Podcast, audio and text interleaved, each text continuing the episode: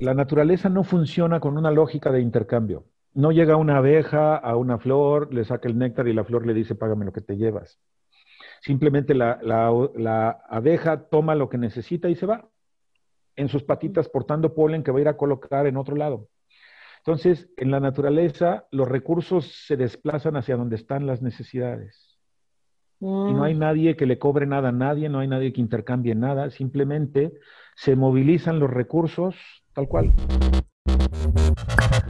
Hola, te doy la bienvenida. Yo soy Maite Valverde de Loyola. Y esto es Mentores. Cada semana te comparto la vida extraordinaria de héroes cotidianos en un solo podcast. Y estoy segura que encontrarás tu sentido de vida fascinante. Mentores. Hola, ¿qué tal? ¿Cómo estás? Te doy la bienvenida a este nuevo set que estoy segura que lo vas a disfrutar mucho, te va a hacer reflexionar de tu vida y de cómo vivimos la vida. Te voy a presentar a mi invitado de hoy que es Gerardo Aridgis. Gerardo es psicoterapeuta humanista con especialidades en logoterapia y análisis existencial, enfoque centrado en la persona, psicoterapia gestalt, psicoterapia corporal, tanatología, comunicación no violenta, círculos de paz, supervisión a psicoterapeutas, nacimiento psicológico del ser humano, liderazgo y dinámicas de grupo. En la actualidad da consulta individual de pareja y facilita procesos psicoterapéuticos con diferentes grupos y todo el tiempo está dando cursos, talleres, conferencias, por ejemplo, en el TEC de Monterrey de Cuernavaca, en el Museo de Memoria y Tolerancia, la Universidad del Medio Ambiente, en Valle de Bravo, en la UNAM, para restaurantes como el Puyol, en diferentes instituciones hospitalarias, empresariales y gubernamentales, instituciones educativas también. Gerardo es imparable en su desarrollo y, e investigación y crecimiento. Todo el tiempo promueve la comunicación no violenta del doctor Marshall Rosenberg y lo ha llevado a, través de la Fundación Parinama. En fin, ha estado en medios de comunicación también compartiendo y ha impactado directamente a 15 mil personas o más. Además, Gerardo es un cuate sumamente comprometido con el ser humano y con la libertad de las personas y de los seres humanos. Y en esta entrevista que está súper a gusto y que te va a gustar mucho y la vas a disfrutar, hablamos de cómo y por qué ser auténticos, casi como un sentido de vida. Hablamos de cuestionar lo que se dice de la felicidad y los objetos de felicidad y la japicracia. También hablamos de cómo salir del sistema dominante y empezar a aprender más de una forma de vida colaborativa en la que podemos aprender de la naturaleza para esto. Hablamos del mensaje que está detrás de las emociones y por qué sentirlas, incluso las que son desagradables, te ayuda a tu liberación. La economía del regalo como una forma de mover los recursos económicos de unos a otros en vez de cobrar la economía del regalo hablamos de cómo pensamos la vida y cómo narramos las historias de nosotros y de la vida nos hace vivirla de cierta forma y cómo eso lo podemos cambiar. Hablamos de disfrutar la vida, inclusive las emociones difíciles. También nos cuenta de cuáles son sus autores favoritos y por qué. Sin duda te va a enriquecer muchísimo esta entrevista. Hablamos de un cambio individual y un cambio social. Disfrútala, compártela con otras personas a las que también pueda servirles y gustarles. Me encantará saber qué es lo que más te sirve, qué descubres, qué es lo que aprendiste de esta entrevista y no olvides taguearme en las redes como Mentores con Maite. Compártelo en tus historias y conectamos por ahí. Estamos en todas las redes Mentores con Maite. Y suscríbete en YouTube, en iTunes, califícanos con cinco estrellas y también estamos en Spotify. Mentores. Bienvenido Gerardo Aridgis, qué gusto. Me da mucho gusto también verte, Maite. ¿eh? Encantado de acompañarte en esto que estás haciendo, de compartir y comunicar a la gente cosas padres y de transformación. Con mucho gusto. La verdad, me siento padrísimo de estar acá. Sí, yo también estoy muy contenta. A ver qué sale, a ver qué polémicas salen.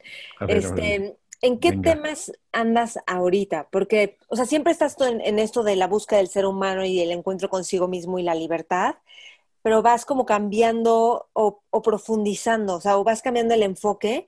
No creo que porque saltes de una cosa a otra, sino para ir integrando más campos que ayuden a la liberación del ser humano, ¿no? Sí, sí, sabes que me gusta seguir como un itinerario personal. Eh, yo voy como, como investigando y procesando conforme mi curiosidad. Entonces voy como siguiendo esa ruta un poco sinuosa y justo, fíjate, antes de, arrancar estaba leyendo algo acerca de la cosa lineal del trabajo personal y no lo veo así. No hay una cosa donde arranco aquí y termino allá. A veces la gente cree que arrancamos y terminamos y me parece que es más o menos algo, algo como, como más o menos así. Entonces, me dejo un poco ir conforme lo que me inquieta. De hecho, yo mis conferencias, mis talleres están plagados de mi, de mi curiosidad. Acabo haciendo un tema de algo que me inquieta, que me está moviendo, y eso es lo que llevo. Y, también a veces doy un taller y lo puedo dar después y no voy a decir lo mismo. No sé si aquí mismo contigo pueda, me puedes hacer una pregunta y me la haces al final y acabo diciéndote otra cosa. Entonces, este, eso, me gusta pensar que, todo esto que hacemos es, es provisional, es transitorio, y creo que la sanación está en aceptar que, por ahí vamos. No, hay nada a lo que sujetarse. Y si acaso se sujeta uno de modo este, transitorio, un ratito pues, nada más en lo que encontramos otro asidero, entonces creo que vamos como, como caminando así. Entonces sí, sí, más o menos eso, eso me describe como, me gusta lo que dices de la no linealidad, porque es un, yo creo que es una fantasía, o sea, es una fantasía que creamos, ay, si hay una linealidad, y además, porque en experiencia viva las cosas no son lineales y es muy frustrante, porque si tú estás trabajando en algo personal y ves, y pon tú en el enojo, y va, ves que luego, luego volviste a reaccionar como según tú, de la misma forma, la gente dice, es que todo lo aprendido se fue para atrás. Y es como, empecé de cero otra vez y dices, no, ¿cómo?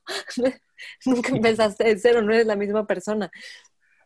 Sí, ¿sabes qué, me pasa con, eso? Que creo que estamos muy influenciados por esta cuestión de la productividad, por una cuestión de perseguir un resultado de esta forma y creo que es ahí donde se vive como un fracaso, como si en esta ideología que internalizamos el fracaso no es admitido como parte del proceso mismo de evolución yo siempre me gusta repetir que el acierto y el error tienen exactamente el mismo valor didáctico.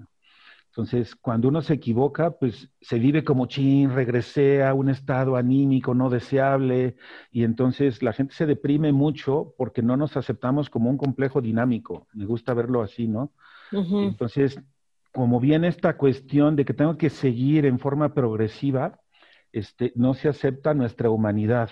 ¿no? De que al final, y aquí lo de las emociones para mí, qué bueno que lo mencionas porque es un súper tema de cómo no nos aceptamos completos en nuestra humanidad, sino que tenemos como la pretensión de irnos al lado de la felizología, que es todo un tema que a mí me inquieta, ¿no? Como esta cosa de la, la, la esfuérzate y el positivismo, pero dejando de lado como el paquete de sentimientos aflictivos. Digo, uno en un día, ¿cuántas veces te enojas en un día? ¿no? ¿Cuántas veces sientes miedo? Es decir, eso me importa mucho que no, que no segregue, por eso yo lo, he, llegado a llamar como la marginalización emocional, como pretender que hay ciertos sentimientos, especialmente los aflictivos, que hay que como erradicar, ¿sabes? Como sacar, y eso no debería sentirse. Y sostenerme de este lado en los que son placenteros. Y entonces eso me importa mucho como, como propagar a través de mis talleres la aceptación de que la humanidad es trabajar con lo que uno lo habita, en aceptación, en autoempatía, en autocompasión. Pero que se entienda que empatía y autocompasión no dejan la, rabia fuera, no dejan la queja fuera, sino incluso me encanta la, la imagen de las deidades iracundas del budismo.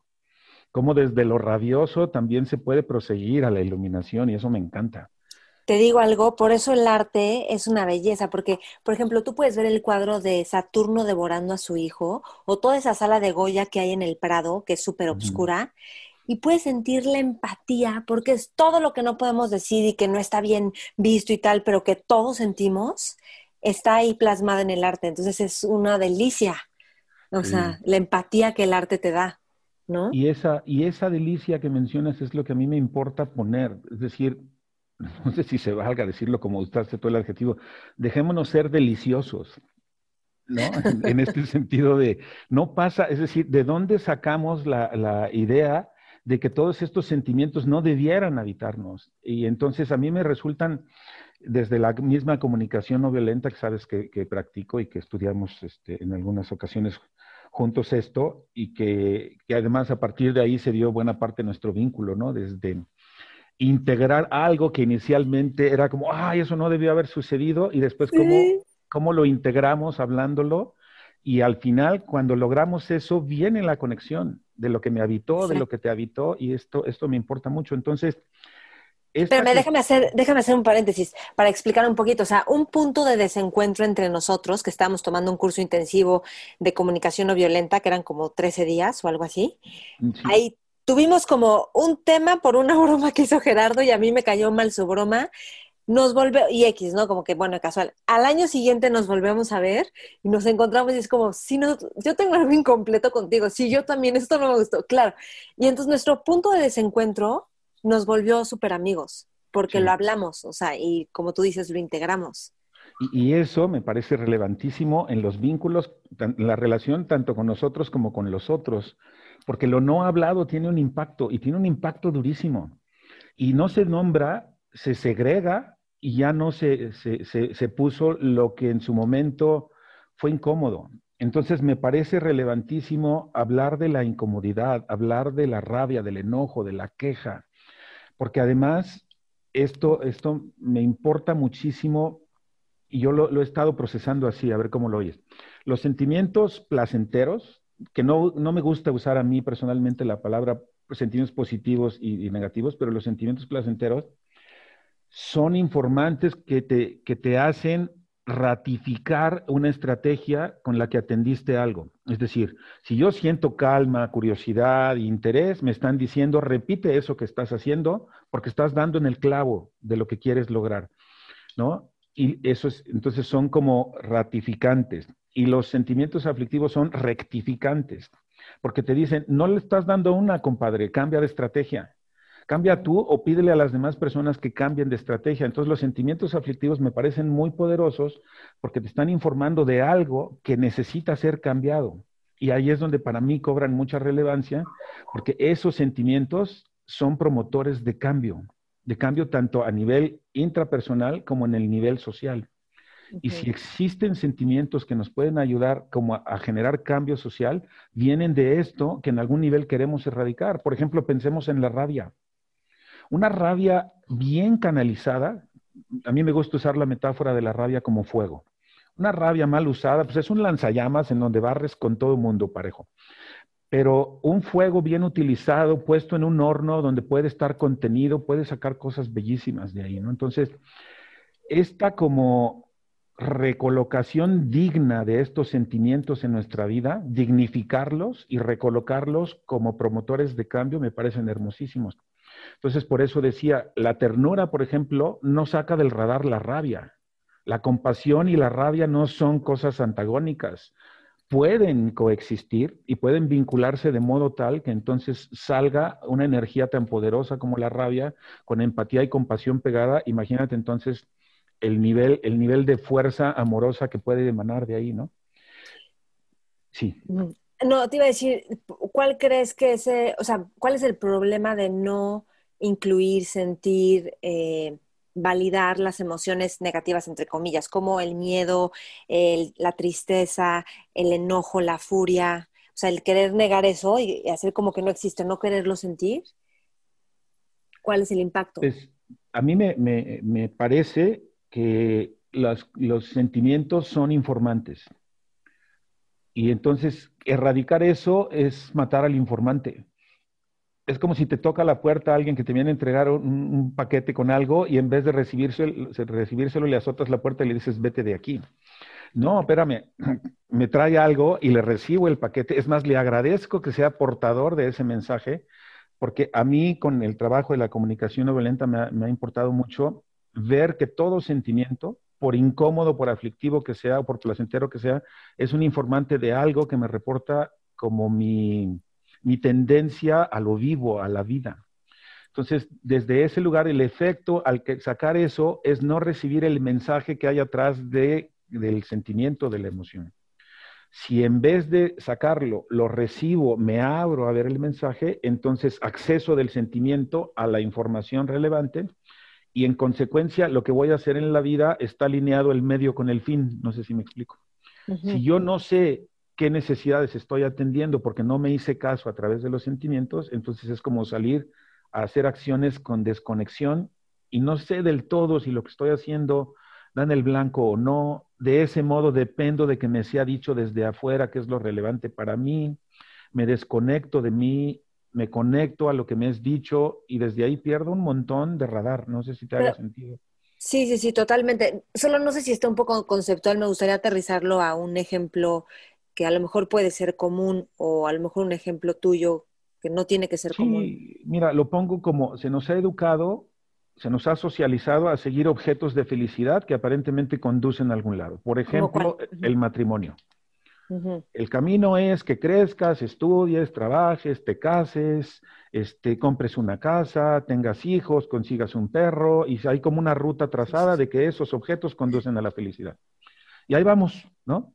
Esto es un mandato que vino de afuera, que yo no corroboré con mis necesidades, porque anulé buena parte de mis sentimientos, así que ya no supe ver Tú puedes ver, por ejemplo, mujeres que están este, en relaciones que no les está yendo muy bien, pero tienen el mandato de que tienen que atender a los hijos, las necesidades de terceros, y se van anulando. Y al rato andan deprimidas y ansiosas, porque además, en vez de ver que no están conectadas a lo que necesitan, porque viene el mandato de que debieran estar al servicio de terceros, se van anulando. Recuperar la conexión con uno mismo, con uno misma desde los sentimientos, es volverme a alinear y decir, a ver, espérame, yo quería esto en primera instancia, estos objetos de felicidad que perseguí están alineados con lo que quiero, igual yo ni quería casarme. O sí, pero en otras condiciones. Entonces puedo hacerle ajustes a mi relación matrimonial, familiar, que vayan más en concordancia con lo que yo como mujer, con lo que yo como persona quiero. En vez de solamente seguir cosas que no estaban conectadas conmigo porque no me permití observar, no me permití sentir, no me permití ver qué necesitaba. Por lo tanto, usé estrategias que no correspondían a lo que estaba vivo en mí porque traigo la brújula descompuesta. Claro. No, y además, ¿cuántas veces, o sea, te casas porque es lo correcto, porque es lo que sigue? Lo que se debe de. Porque es lo que se debe de, porque pero también a veces no es tan consciente, o sea, tú como que lo ves y dices, pues sí, es lo que sigue, ¿no? O sea, ya hice primaria, pues toca secundaria, ¿no? No es... Pero, ¿tú qué dirías? Porque tú, ¿cuántos años llevas casado? 25, 26. 25, 26. Entonces, ok, ¿y qué dirías del matrimonio entonces, por ejemplo, como una propuesta sana o yo qué sé? No, no sé qué vocabulario usarías, pero... Yo tuve que resignificar el para qué del estar casado. Y, ¿Cómo, lo vivías antes y cómo lo resignificaste? Lo, viví como una línea que uno tiene en donde sigue este caminito hasta donde llegas y te casas y me vine dando cuenta que trazar esa cosa, esa linealidad, no era, no era real y que el matrimonio estaba lleno de muchas otras aristas que nadie me dijo que viene descubriendo sobre la marcha. Pues que uno discute de vez en vez y que uno se enoja y que uno se levanta ñénguele a las nueve de la mañana y a tu pareja no la quieres ver. Y no necesariamente tienes que estar amoroso todas las 24 horas y entender que un vínculo no está plagado de tanta dulzura. Y entonces aceptar esa humanidad en el vínculo es aceptar mi vulnerabilidad, es aceptar la vulnerabilidad de tu pareja y es como entrar en un vínculo más humano en vez de un vínculo romántico, idealizado, ¿no? Y eso me parece que tuve que venirlo resignificando y aceptar que muchas de las cosas que se nos planteaban como esta relación romántica no están del todo. Y eso no demerita el vínculo, lo deshumaniza inclusive. Entonces, para mí ha sido eso, ¿no? Como, como el para qué. Y, y desde la comunicación no violenta, Maite, lo que he hecho es preguntarme, a ver, la estrategia de estar casado con alguien, ¿qué necesidades satisface en mí? De apoyo, de consideración, de ser visto, de ser amado, de, sexualidad, de... Y entonces me doy cuenta que hay un montón de cosas. Y además me percaté que lo estaba haciendo del nabo. Que tenían, que tenían modos de pedir las cosas que estaban totalmente plagadas de lucha adversarial, de juicios moralistas, de exigencias, de demandas. Y entonces eso fue como parte de la percatación, decir, a ver, desde ahí lo único que va a hacer es un vínculo adversarial donde nos vamos a estar agarrando del chongo. Bueno, no tengo que usar otra metáfora porque esa, esa no sirve, pero desde donde es como replantear y algo que me ayudó a mí mucho gusto, mucho, que me ayudó mucho fue como resignar, resignarme. Y fíjate cómo uso la palabra resignar, ponerle otro significado. Entonces, en vez de aspirar a todo eso que era el estereotipo de dónde conduce, es pararte y decir, a ver, espérame, le tengo que colocar otros signos aquí, porque si sigo aferrado a los mismos, voy a padecer el vínculo. ¿no? Y entonces eso me importa mucho. ¿Qué historia, qué narrativa me estoy contando? Porque a partir de la narrativa que tengo voy a querer llevar a cabo acciones. Así que tengo que regresarme y decirme, a ver, ¿qué cuentos me estoy contando y si conducen a donde quiero? La pregunta es, ¿esos cuentos que me cuento son míos? ¿Yo los diseñé o me los tragué de algún lugar, del entorno, de mi familia, de, de la sociedad en general? Y entonces es como hacer una pausa y decir, eso se dice que es lo que tengo que hacer, pero ¿qué quiero yo? ¿Y qué me reporta lo que quiero yo? Pues lo que siento y saber qué necesidades están vivas en mí. Entonces, no sé si te estoy echando mucho rollo, pero... No, no, pero en ti, pero también eh, importa la otra persona dado que hay una relación. Y, y ahí viene lo otro. Si yo tengo una ideología adversarial en donde cada que discutía con mi pareja tenía que ganar el punto, argumentar, contraargumentar, ¿no? El libro mismo de George Lakoff de las metáforas de la vida cotidiana dice que toda discusión es una guerra. Entonces es como decir, a ver, yo ya no quiero estar guerreando, está del nabo estar todo el tiempo subiéndonos al ring y replantearte las relaciones desde un lugar mucho más colaborativo, mucho más en mutualidad. Ok, son importantes mis necesidades, ¿no? Pero entramos al, al mundo de la mutualidad. Así como son importantes mis necesidades, son importantes las tuyas. Y aquí, Maite, para mí entra un componente social bien relevante. Se nos ha enseñado a vernos como adversarios a competir y aquí entra para mí la meritocracia. Tienes que seguir un camino individual que te coloca por encima de los demás en zonas de privilegio y entonces hemos aprendido que vas relegando a los demás en vez de tener una lógica colaborativa y eso aparece en la familia, en la pareja, en, ¿no? Sí. Y entonces para mí el trabajo personal, interior, es relevantísimo juntarlo con el trabajo social. Totalmente. Y eso para mí es algo que me, cambió la vida porque yo estaba muy clavado en la onda del trabajo personal, estudiar budismo, meditar, como llevándolo al plano personal, que tiene su relevancia, sin duda la tiene, y creo que es muy recomendable que entremos en ese, en ese trabajo profundo interior. Pero ¿y lo social? Sí. ¿Cómo operamos? ¿no? Ajá. Ahorita vamos a lo social, de esto del individual a lo social. Antes quiero explicar algo que dijiste de lo de una discusión siempre lleva como a una visión de guerra y lo que dice Leikov en este libro de las metáforas de la vida cotidiana es que cuando decimos gané la discusión usamos una metáfora de guerra. Entonces cuando hay una guerra o cuando la metáfora es guerra, surgen emociones de guerra, que es miedo, enojo y entonces hay que luchar en esa guerra. Pero si cambiamos, o, u otra metáfora también es que el tiempo es lineal. También, y entonces, que puede ser funcional en ciertos aspectos. Pero si quitamos esas metáforas y usamos metáforas que nos lleven a otra relación, o sea, en vez de verla, por ejemplo, él dice, en vez de verlo como una guerra, una relación es una guerra de ver quién gana, a ver quién pierde, verlo como una danza. Entonces ya la relación es distinta con lo que está apareciendo.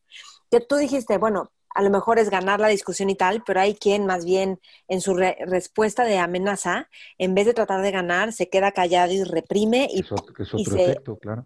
y se abstrae. Sí. Entonces, ¿cómo llevar esto individual a lo social? O sea, ¿cómo va? Digo, para mí está completamente conectado, pero ¿cómo nos lo explicarías tú?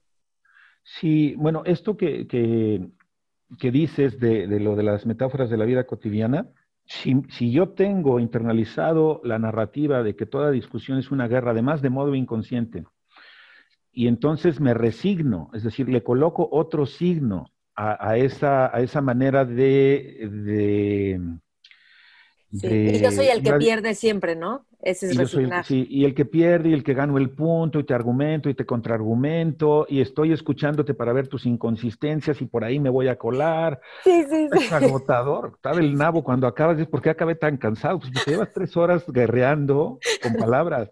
Y las palabras son misiles, entonces, y además sacas el pergamino de hace cinco años, tú dijiste, y entonces, esa es la desconexión. Entonces, por ejemplo, la comunicación no violenta lo que te propone, y esto es, cambia la metáfora de escuchar para responder a una metáfora de escuchar para comprender. Y ya nada más ese pequeño cambio de significado te lleva a otro lugar. Y eso para mí es importante, la deconstrucción de las narrativas que nos habitan. Yo trabajo en el plano personal en la percatación de cómo hablo y cómo mi propio lenguaje es la evidencia de la ideología que traigo adentro. Comenzar a percatarme de eso es hacer mi trabajo individual. Y entonces me percato lo que pienso y cómo pienso, pero luego viene otra pregunta. ¿Y de dónde aprendí yo a pensar eso? Y entonces ahí viene el componente social. Y entonces viene de afuera. Eso me fue dicho por mis figuras de autoridad, por papá, mamá, mis maestros. Y a ellos también les dijeron sus y figuras. viene la onda transgeneracional. Entonces vamos para atrás. Entonces, desde que dos personas se comieron una manzana roja en un lugar donde fueron expulsados, ya traemos un rollo de tú no comas del árbol del conocimiento, compadre, porque te van a expulsar. ya te fuiste muy lejos, pero ok. Pero, pero no, lo que quiero ver es que de modo transgeneracional hemos, viniendo, hemos, hemos venido heredando discursos y narrativas que no son nuestras y que simplemente repetimos por default. Y ese es la, a mí lo que me importa resaltar. El nivel de condicionamiento es durísimo. Porque no nos detenemos a preguntar, ¿y yo por qué hago eso? Está conectado a lo que quiero. Y esa es la parte social que me importa, ¿no? Está genial lo que dices. Dime algo, ¿por qué cuando viste que estabas teniendo, o sea, todas estas partes del matrimonio que nadie nunca te dijo o nos dice y que empezaste a ver que era incómodo, que había reacciones que no siempre quieres estar con la todo esto, ¿por qué te quedaste en el matrimonio y no decidiste más bien separarte? Yo creo que eso tiene que ver más con Ana Laura que conmigo. la resistencia la tuvo ella. No, estoy bromeando.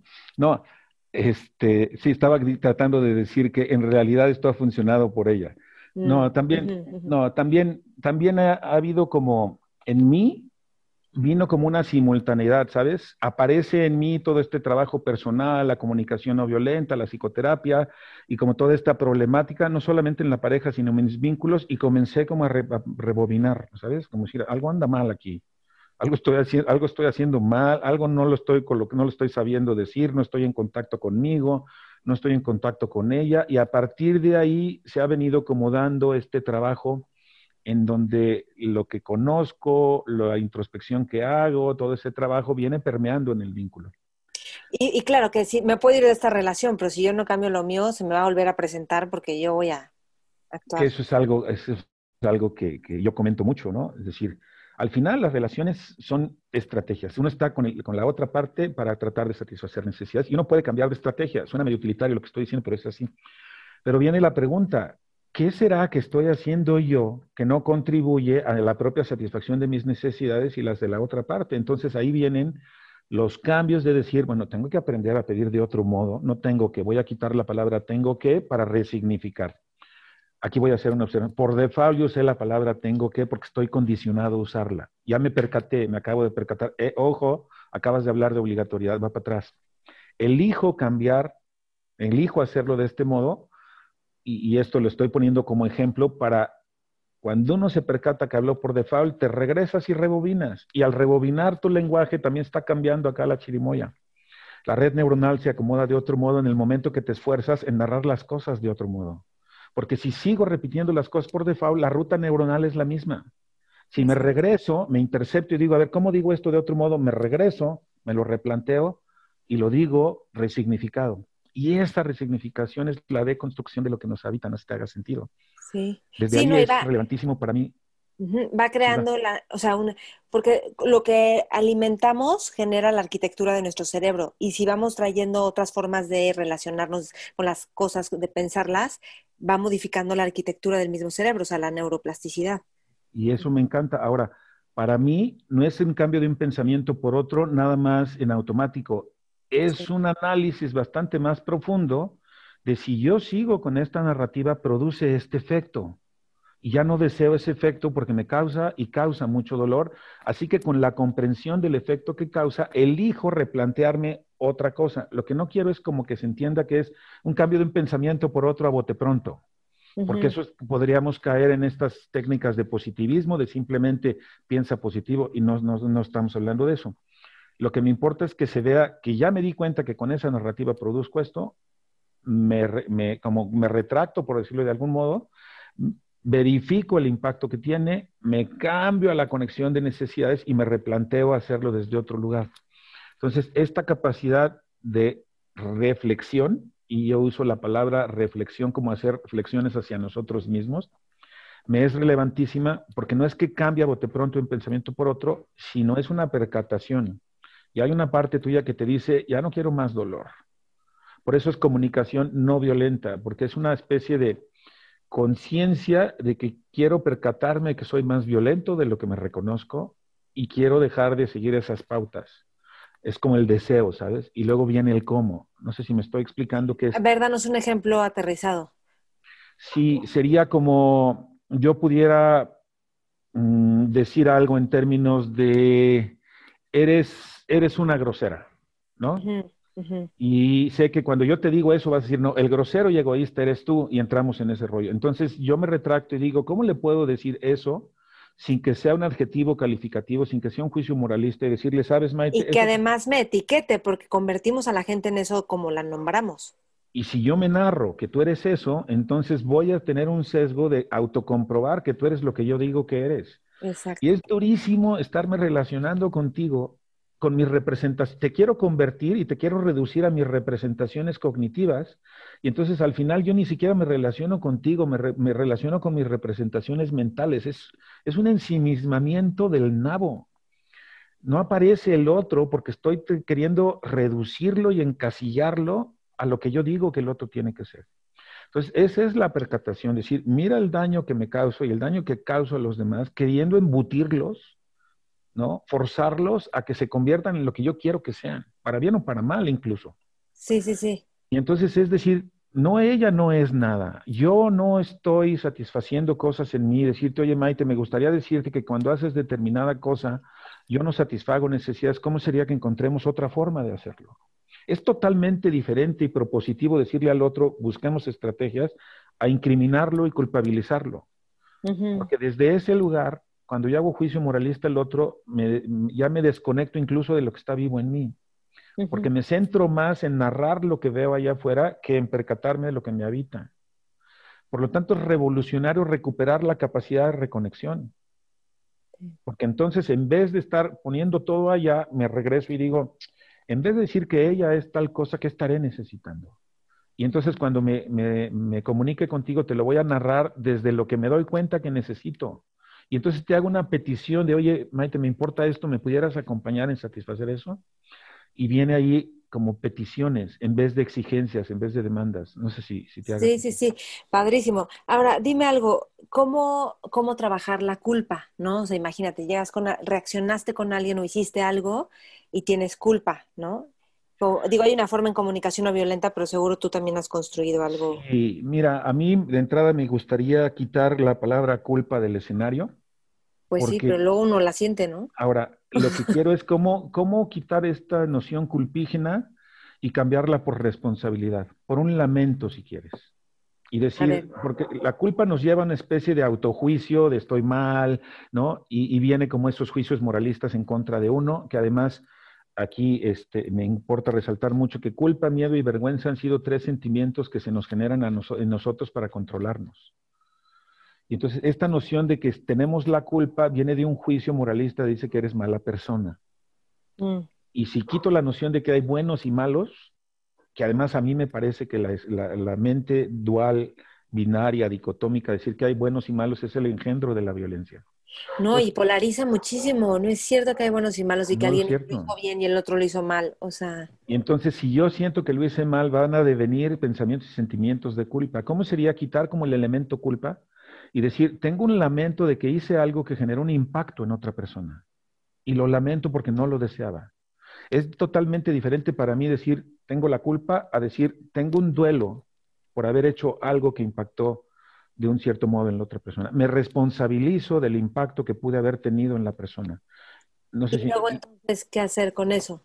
Y entonces lo tomo como un aprendizaje a algo que quiero cambiar porque ya no deseo ni causar ni causarme daño. Desde ese lugar me lo replanteo como, ¿qué puedo aprender de aquí? ¿Cómo lo resignifico de modo tal que este, deje de hacer eso?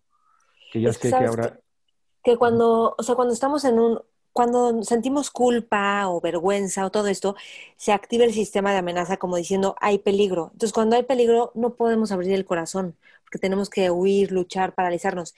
Y cuando hay un estado de sentirme seguro, de sentirnos seguros, entonces se abre el corazón como la base, o sea. Sí. Ahora, imagínate tú que yo me trato a mí mismo con culpa porque ese fue el modelo moralista con el que fui educado. Si me dijeron, eres un grosero, en vez de decirme eso que estás haciendo, Gerardo, no, no, me, no me gusta, entonces yo siento culpa porque fui tratado para sentirme culpígeno y sentirme responsable de lo que sentían los demás. Yo empiezo a quitar esas nociones y decir, a ver, no. Mi abuelita me dijo que yo era un grosero porque en ese momento necesitaba dormir y yo estaba pateando con un balón en la puerta, ¿no? Entonces, no es que yo sea nada, yo hice algo que en ese momento no le gustó. Y entonces, imagínate la descarga culpígena que hay en decir, ¿no? A ver, te pongo un ejemplo mío. yo de niño, mi abuelita, en las, mi abuelita era diabética y teníamos una huerta en el pueblo y había frutas por todos lados y para que no se echaran a perder, mi abuelita ponía sus cacerolas estas de cobre michoacano y hacía mermeladas de membrillo, de pera, de, manzana, de lo que fuera y toda la tarde estaba pruebe y pruebe las mermeladas. ¿Tú? le daba el váguido y entonces ah, me siento mal por el colerón que este escuincle me hizo pasar, decía. Y yo entonces decía, yo tengo la culpa de que se sienta así, pero yo tuve la fortuna de tener un abuelo tan amoroso que me, me tocaba y me decía, no, hijo, tú no tienes nada que ver. Tu abuela está así porque comió mermeladas toda la tarde. Y ahí venía un alivio en mí, ¿sabes? Decir, ah, yo no, yo no fui el causante. Por lo tanto, la culpa es donde eso se nos enseña a sentir y después nos tratamos a sí mismo a nosotros. Pero afortunadamente yo también internalicé, internalicé la voz de la abuela, ¿sabes? Culpígeno. Pero a mí, en mí, me contrarresta la voz del abuelo que me dice, no, Gerardo, no necesariamente tú eres responsable de lo que pasó. Y entonces, para mí, esa presencia del abuelo de quitarme esa parte culpígena de vergüenza ha sido súper sanadora y lo traigo a colación cada que me estoy sintiendo culpable.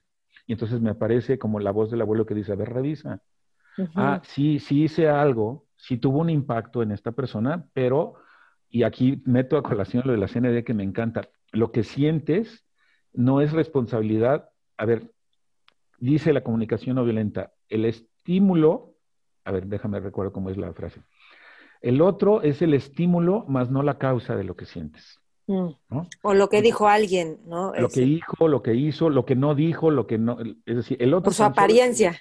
Porque puede ser por asociación, mm, se parece a mi tía. Y entonces el otro es ese estímulo, pero no es la causa de lo que siento. Y aquí entonces me parece bien importante y muy sanador y muy liberador y muy revolucionario poder asumir la responsabilidad de que lo que siento viene de lo que pienso, viene de las expectativas que tenía de que hicieran algo, de que no hicieran algo, de que dijeran algo, no hicieran, y de mis necesidades. Por lo tanto, Maite, si yo retracto y digo lo que siento y hablo en primera persona viene de, y reviso alguna de estas tres cosas, ya no puedo inculpar al otro. Y aquí hay una magia bien importante. No es personal. Y si no es personal, ya no hay guerra. Y eso es potentérrimo, porque ya no me siento la víctima de, sí reconozco el impacto que tuvo en mí lo que hizo y se lo voy a decir, eso que haces tiene este impacto en mí, cambiamos de estrategia, pero es totalmente diferente decir, tú eres una mala persona por lo que estás haciendo. Por tu culpa yo por tu culpa yo. O al revés, por mi culpa tú. Y es por eso que la culpa quiero como, como manejarla con cuidado, porque es un aprendizaje transgeneracional que se ha usado para controlarnos y tiene connotaciones que nos impactan durísimo, nos generan depresión, por ejemplo, nos generan una baja autoestima. Y entonces hay, especialmente la, la culpa y la vergüenza son dos emociones con las que yo me, gusta resignificarlas y asociarlas a la historia de la humanidad en donde se busca que sientas eso para ser controlado. Y, tampoco estoy en esta cuestión de, ¿cómo le llaman? los que son de la teoría de la conspiración. No soy conspiracionista. Ok. sí. Dime algo. Este, si alguien llega, imagínate que estás alterado, ¿ok?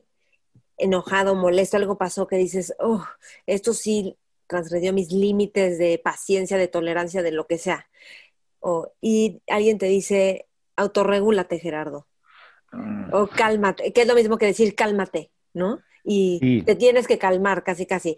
Em, ¿qué harías? ¿Cómo lo escuchas o qué es lo que pasa? Yo, quiero decir que cuando se dice trabaja en el punto, el, sentimiento de modo unipuntual, me parece que se recarga todo en la emoción, que es tan solo una parte del proceso. Entonces, regúlate emocionalmente, a mí me parece, y sé que puedo entrar en controversia con mucha de la corriente dominante hoy día, pero me parece que la palabra regular de entrada tiene que ver con regla nos guste o no, se, puede entender desde otro lugar. Y, yo sé que tú, yo y otros la entendemos desde otro lugar y tiene que ver con un proceso introspectivo mucho más allá. Pero los de a pie. Que te voy a decir algo, que regúlate, igual y no todo el mundo lo usaría, pero es como, tengo que respirar y tengo que calmarme. Sería lo mismo que eso, ¿no? O decir, ya, voy a hacer como que no pasó nada. Lo que no quiero que se entienda, sí, termina, termina. No, lo digo por si alguien dice, pues yo jamás diría regúlate, porque a lo mejor no está en el mundo de los terapeutas, pero podrías decir como ya cálmate y ya pasó o... Bueno, aún si hay, algo, hay algo que va a encrespar a una persona rabiada es que le digas cálmate.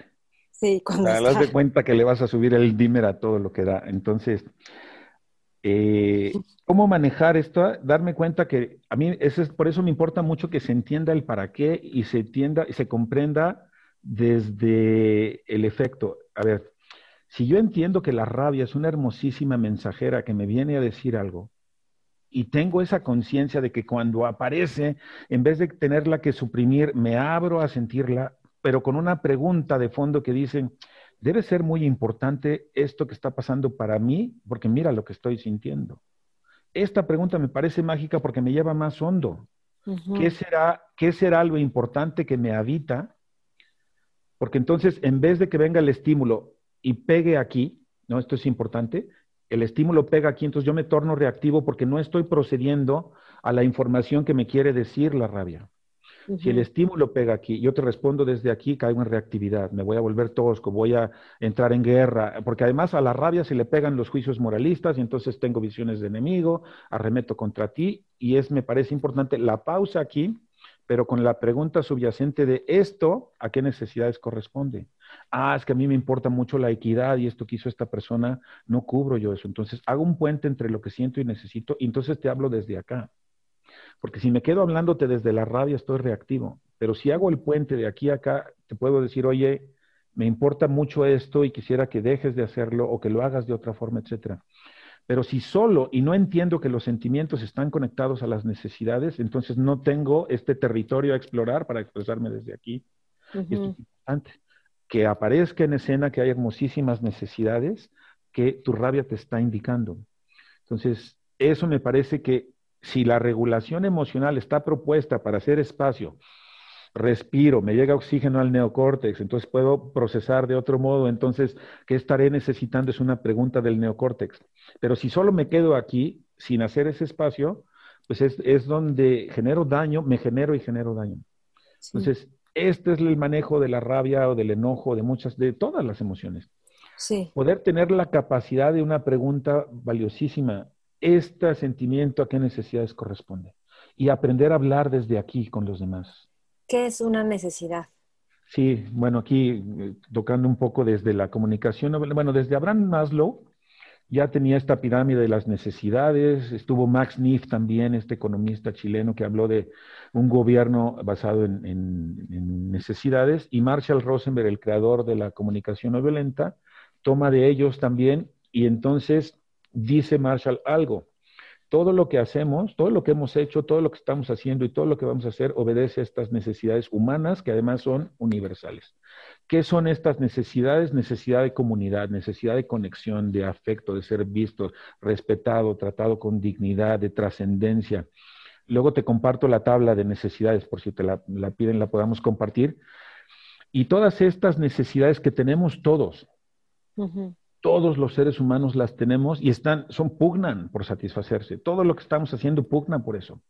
Según qué contexto. O sea, hay un lugar donde la, la, necesidad de respeto o va a ser otra la necesidad de libertad o la necesidad de compañía o la necesidad de espacio. O sea y eso va cambiando en ti en un mismo día, va cambiando dependiendo de las personas, dependiendo de la nacionalidad. Yo de repente en mi vida de adolescente tenía mucho más viva la necesidad de autonomía, hoy creo que de adulto tengo más viva la necesidad de trascendencia, o en las mañanas, es decir, es como, Yo no todo el tiempo tengo viva la necesidad de descanso, ni todo el tiempo tengo viva la necesidad de alimentación. Yo lo veo como uno de, ¿te acuerdas de los ecualizadores estos de música que tenían rayitas que iban moviendo? Así veo yo las necesidades. Son vivas, son vibrantes, no es una necesidad, tengo viva una necesidad. No, bueno, tengo vivas 30 al mismo tiempo.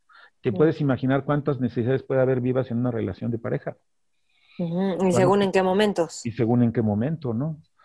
Este, ahorita me acordé que a Marshall Rosenberg le preguntan, eh, le pregunta a su esposa, oye, ¿me amas? Y dice Marshall, ¿cuándo? ¿Cómo que cuándo? ¿Me amas o no me amas? No, digo cuándo porque ahorita en este momento no, pero pregúntame en media hora y chance y sí. Porque también eso va cambiando. Bueno, no sé si te respondí que el manejo de la rabia, como de todas las emociones, conectaba necesidades, hablaríamos desde otro lugar. Porque además, imagínate la noción, el otro no es responsable de lo que siento. Lo que siento viene de lo que pienso, de lo que esperaba y de lo que necesito. Entonces, ¿qué necesito? Ah, pues me lo pregunto, necesito esto. Oye, compadre, ¿me puedes ayudar a satisfacer esto que me importa? es como el restaurante. Para que el otro sepa qué darte, tienes que pedírselo. Y para que sepas qué pedirle, necesitas ver la carta. Exacto, sí. o que te enseñe. Que, te enseño y pues, ¿qué tienes? Ah, oye, ¿eres capaz de darme todo esto? Sí, ah, pues, oye, ¿cómo ves esto? Me gustaría así. Y aprender a pedir es relevante también, ¿no? Hay un tema que es muy importante para ti, que es retomar nuestras raíces indígenas como latinoamericanos, ¿no? Eh, Cuéntanos un poco más de esto. Sí, sí. últimamente me ha interesado mucho el tema de la decolonialidad, que para mí es una manera de deconstruir. Y ojo, para mí el colonizador no quedó simplemente eh, unas personas de España que vinieron y conquistaron. El proceso de colonización sigue vigente hoy día. ¿De qué formas? Seguimos siendo inoculados con ciertas ideologías que se van internalizando, una vez dentro se voltean y te gobiernan ellas a ti. Esto lo dice Leikov en su libro de las metáforas de la vida cotidiana, esto lo dice Juan José Bautista en su libro de Pensar desde América Latina, Enrique Dussel y toda la camada de gente que está trabajando el tema de la decolonialidad. ¿Por qué me importa tanto el tema de la decolonialidad? Porque se ha como visto que hay ciertas cosas que tienen hegemonía por sobre de otras. Por ejemplo, lo occidental, lo que provenga de Europa, está percibido en nuestras mentes como superior a lo que provenga de acá. Nos gusta reconocerlo o no, tenemos esta cuestión internalizada. Para mí, hacer el giro de colonial que dice Enrique Dussel, que es antes de ir por aquello que puede ser importante, sabio, hermoso, contribuir en mi vida, me paro también sobre mis propios pies. Pero si no hago el giro a lo que está vivo en mí y simplemente salgo a conseguir de allá porque ellos tienen superioridad, ya no desarrollé los potenciales que intrínsecamente podrían emanar de mí. A ver, lo voy a poner como un ejemplo mío. Yo participé en un colectivo donde estuvimos trayendo un tiempo expositores de Occidente, conocedores de muchos temas, etcétera, etcétera, pero un buen día dije, ¿y nuestro pensamiento cuándo se va a desarrollar? ¿Cuándo lo vamos a hacer desde nosotros? A veces lo pienso, Maite, como cuando alguien sabe hacer algo, es como si quiero aprender cocina y tú sabes de cocina y en vez de ponerme a diseñar el platillo y hacerlo yo, todo el tiempo lo haces tú. Yo mm. solamente me vuelvo un, observador de tu desempeño. ¿Cuándo voy a aprender haciendo eso? Entonces, hacer ese giro de pensar desde, desde nosotros, pensar desde América Latina, me parece muy relevante para empezar a decolonizarnos. Okay diciendo que en ningún momento pueda venir algo. Pero, ¿qué es decolonizarnos? O sea, decolonizar es hemos sido colonizados, es decir, como algo que penetró en tu territorio, ya sea físico o mental, e impuso sus saberes por encima de los que ya estaban ahí. Que eso fue lo que pasó con la conquista. Viene un proyecto eh, en donde ven, a ver, te, voy, te, lo voy a poner así. Y esto saco aquí a Aníbal Quijano, un, un estudioso de lo colonial. Cuando llegan los colonizadores acá, ven a esas cosas que estaban por ahí, se preguntaron, ¿qué son? ¿Son humanos? No, pues creo que no tanto parecen, pero no son humanos. Esta narrativa es la que deriva en todo lo que después fue considerarlos como secundarios a lo que me habitaba a mí. Entonces, comienza todo este proceso aniquilan a sus sabios, aniquilan sus rituales, imponen sus edificaciones por sobre las de las personas que habitaban acá, y entonces viene como una especie de trauma en estas tierras en donde lo mío es inferior con respecto a lo de ellos. Y así fuimos educados. Hoy en día, trabajar el trauma colonial para mí me parece muy relevante, como trabajar una herida de la infancia, me parece que es lo mismo. Una herida de la infancia a nivel individual es lo mismo que una herida colonial a nivel pueblo. Entonces, para mí, trabajar mi herida como Gerardo, de acuerdo a mi propia historia personal, es lo mismo que trabajar mi herida como un pueblo que vino desde este lugar a imponer su saber. No estoy diciendo que su saber no me pueda ser de provecho, lo que pasa es que lo pusieron sobre el mío. Y a partir de ahí vivo como aplastando entonces. Pero, ¿qué es, lo que tú estás tomando de las raíces indígenas o que, ves que es importante ir trayendo a la luz? Aquí, por ejemplo, pensaríamos en lo que se llama eh, medicina ancestral, psicodélicos o como se quiera llamar. Por ejemplo, toda la sabiduría que emana de ahí, que además no se ha podido investigar a fondo, la ciencia de hoy no ha podido indagar a fondo todo lo que se produce bajo el efecto de esta medicina ancestral, me parece que ahí había algo que quedó soterrado y que me parece fabuloso que se empiece a recuperar como un proceso de sanación de todo aquello que, este, que esto que ellos ya sabían desde entonces se perdió. Como un ejemplo, Mike. ¿Pero qué se perdió? ¿Qué es lo que sabían que se perdió? Me parece que ellos sabían tratar como lo que nos habitaba en nuestra mente, cómo deconstruirlo, cómo cambiarlo, cómo tener modelos de percepción no lineales, mucho más integrados a la naturaleza, cómo ver campos energéticos con las plantas y hermanarse con ellas. No en balde le decían hermanos a otros seres. No en balde piden mm. permiso antes de cortar un árbol. Mm. Imagina tú lo que sabían de la relación de interdependencia que hay con la naturaleza. Hasta meterse a un lago, le piden permiso al lago. porque hay una, hay una conciencia de la interacción y de cómo nos necesitamos unos seres con otros. En, en, la lógica occidental no, la Tierra está vista como un objeto del cual se extraen cosas. Las culturas ancestrales no hacían eso. Vaya, la madre, la madre de tierra o la Pachamama o como se le quiera llamar, cuando ven cómo tratan los occidentales a la tierra, dicen, pero ¿por qué maltratan a su madre? Oye, dime algo, ¿qué dirías de, los psicodélicos? O sea, porque también se puede, mucha, como hay mucha crítica a decir por qué a través de psicodélicos, o sea, son alucinógenos, como diciendo, eso no es real. Lo real es lo que estás aquí y ahora supuestamente experimentando. Entonces, ¿Por qué hay sabiduría en esto de los psicodélicos? Yo creo que tenemos acceso a partes de nuestro cerebro que te percatas de cosas que, ya están ahí, pero en este estado no alcanzamos a accesar. Entonces, no, no, me gusta llamarlos alucinógenos, me parece que, que, merma mucho porque lo que te hacen es percatarte de cosas que no ves en este plano, pero activan partes de tu cerebro que te hacen una percatación. A mí no me parece que... Pues por eso son plantas de poder. Y además poder. te hacen ver cosas que ya te habitan y revisar aspectos tuyos a los cuales no tienes acceso en este, en este estado. Y entonces es como accesar a información, accesar a tu propia biografía, accesar a tus eventos traumáticos, accesar a la percatación de cómo opera energéticamente la naturaleza, sentirte hermanado con un árbol desde una percatación profunda de conexión y después permanecer con esa noción para que cuando te relaciones con la naturaleza tengas otra conciencia. Te voy a dar un ejemplo, Mike. El otro día hubo una inundación aquí en la calle y se metió agua de la calle a mi cisterna y justo para arreglarla encontraron que la moneda, esta planta de, la, de mi barda, había echado raíces abajo de la cisterna y entonces cuando llego al jardín encuentro cortadas unas cosas ahí tiradas en el pasto. Y me dice la persona, mire patrón, de ahí podemos sacar unas bonitas escobas. Y yo lo que estaba pensando cuando las, estaba viendo, dije, le cortamos su manera de beber a la planta. Mm. La lógica es diferente. Mi conexión fue de duelo. Es decir, ouch. Era una manera en la que conseguía agua a la planta y nosotros la cortamos impunemente. Y él todavía me dice, pueden sacar unas buenas escobas de ahí, patrón. Esa es la lógica que, que, hemos internalizado, extractivista, utilitaria, y eso es el duelo que yo tengo. Por eso la decolonialidad me importa tanto porque es otra manera de recuperar ese saber y operar desde ahí. No vamos nada bien, Maite, en este planeta con la ecología, con la economía, con la violencia. ¿Qué tenemos que aprender? ¿Qué tenemos que aprender de todo esto?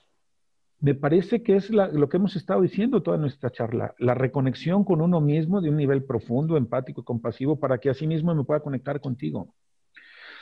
Lo que me parece que el mensaje es estamos profundamente alienados, desconectados de nosotros mismos, desconectados de la naturaleza, desconectados de otros seres. Si no recuperamos esa conexión, ¿no? Estamos perdidos, creo yo. Por eso me parece que no es una cuestión de ciencia y tecnología solamente, es una cuestión de humanismo, es una cuestión de qué calidad de conexión me habita para que así permee el vínculo que genero con las demás personas. Y eso no viene de Occidente, ¿eh? eso viene de sabidurías ancestrales. Y tampoco vamos a romantizar a, los pueblos originarios porque también tenían lo suyo. ¿eh? ¿Quiénes son, así como tus autores favoritos por, lo que has aprendido de ellos? ¿O que te han marcado? Bueno, Marshall Rosenberg desde la comunicación no violenta, eh, Nicky Kastan. Eh, me ha estado gustando mucho porque lo estoy estudiando ahora, Emanuel Liscano, con su libro de eh, las metáforas que nos piensan. Fíjate nada más el título, las metáforas que nos piensan. Nos piensan ellas a nosotros, no nosotros a ellas. Sí, sí, está buenísimo. Claudio Naranjo. Sí, él lo cita. Me ha, gustado, me ha gustado mucho. Este, últimamente he estado leyendo mucho a Sara Ahmed, a H-M-E-D, Sara. Y ella está haciendo unos estudios de los objetos de la felicidad. A ver, que me gustaría que en una, como en un pequeño párrafo, cada uno explicarás por qué te gustan tanto. Si quieres, empezamos con Sara, de los objetos de felicidad. Sara me, Sara me gusta mucho porque tiene un libro que se llama La promesa de la felicidad en donde reta por qué estamos siguiendo esos objetos sin cuestionar si verdaderamente nos llevan a donde se nos dijo que nos llevaban. Es un desafío de cuestionar por qué seguimos pautas sin saber el para qué las seguimos. Me parece que Sara Ahmed rescata mucho esta cuestión de no estar siguiendo convencionalismos. Ok. Y hacer preguntas profundas. ¿Esto lleva de verdad a donde me dijeron que lleva o más bien nos lleva al lugar contrario? Me gusta otro que estuve dando un curso hace poco de Japicracia. Este es de Edgar Cabanas y Eva Ilous, o Ilous, no sé cómo se pronuncia, porque también cuestiona mucho esta actitud positivista y de cómo mucha de la industria se ha posesionado de lo que eran cosas de desarrollo humano para ponerlas al servicio del corporativismo. Entonces es como, como algo que era un trabajo profundo, ahora se pone al servicio para la productividad. Y hace una crítica durísima de todos estos caminos de la felizología. Y eso me encanta porque... ¿Cómo se llama? Ese de Edgar Ah, Happy Cross, así se llama. Ok. Oye, luego, entonces, de Claudio Naranjo. Uy, me gustan mucho. Este, él tiene uno que se llama La raíz de todos los males. Ok. ¿Qué es lo que te gusta como de sus stands? Eh, bueno, Claudio me gusta mucho porque él trabajó mucho con este, plantas de poder. Él es un defensor y un estudioso de, especialmente la mezcalina, la ayahuasca, y, da muchos datos del por qué serían benéficas para la psique y el corazón humano. Este, y en, en, la raíz de todos los males habla mucho de que la raíz de todos los males es la mentalidad que nos habita, es decir, el patriarcado. A ver, explícanos del patriarcado un poquito más. a, pues mí, no, a mí no me gusta, fíjate que no me gusta esa palabra porque siento que es como si son los hombres. O sea, como que siento que ah, me encantaría que hubiera otra palabra para que los hombres no se sintieran como atacados o que se tienen que defender del patriarcado, que lo formamos todos. ¿No? Sí, sí, bueno, aquí eso es justo, me, gusta mucho que digas eso porque eh, el patriarcado llega a asociarse como la bronca son los hombres. Sí. Y, duro contra ellos. Este, no, el patriarcado es una mentalidad hegemónica, dominante, que centró el poder eh, en los hombres, sin duda. Pero también las mujeres contribuyen a que el patriarcado esté. Y también, al igual que tú, me lo he preguntado, ¿seguiremos usando patriarcado porque el efecto que produce es división o usaremos mentalidad dominante o androcentrismo, incluso quitamos el machismo y le ponemos sexismo?